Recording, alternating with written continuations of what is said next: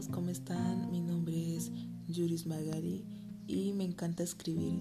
Y en este podcast le estaré, le estaré recitando poemas, poesías, escritos del alma y del corazón para que se puedan conectar con su espíritu, con su alma, con su imaginación. Que cada palabra, que cada escrito llegue a tu mente y. Que tu día sea un día mágico. En este podcast encontrará todos los escritos de un alma, los escritos de un alma perdida, de un alma que ama, de un alma que odia. Encontrarás el hablar de un ser humano con poesía.